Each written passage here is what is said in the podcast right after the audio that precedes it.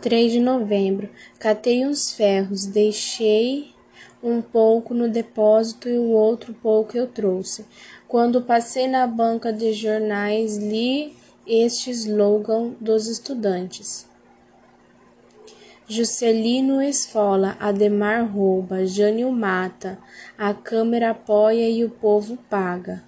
Parei na linha do trem para pegar umas latas porque eu havia deixado perto da gu, gu, guri, gurita, gurita e pedi ao guarda para guardar. O guarda perguntou quanto eu ia receber nas latas. Respondi que uns, eram uns trezentos. já que estou farta de biscates. Ele disse que antes isso do que nada. Eu disse-lhe que as latas de óleo eram setenta e agora está a sessenta. Ele disse: em vez de subir, desce. Disse que a vida está muito cara, que até as mulheres estão caras. Que quando ele quer uma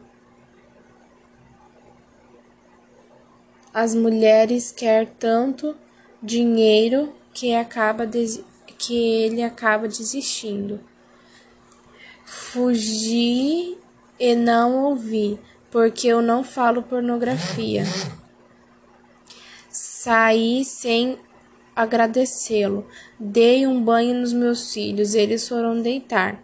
Se eu se eu, eu, eu fui lavar as louças. Depois fui escrever, senti canseira e sono. Fui deitar. Matei umas pulgas que estavam circulando na cama e deitei. E não vi mais nada.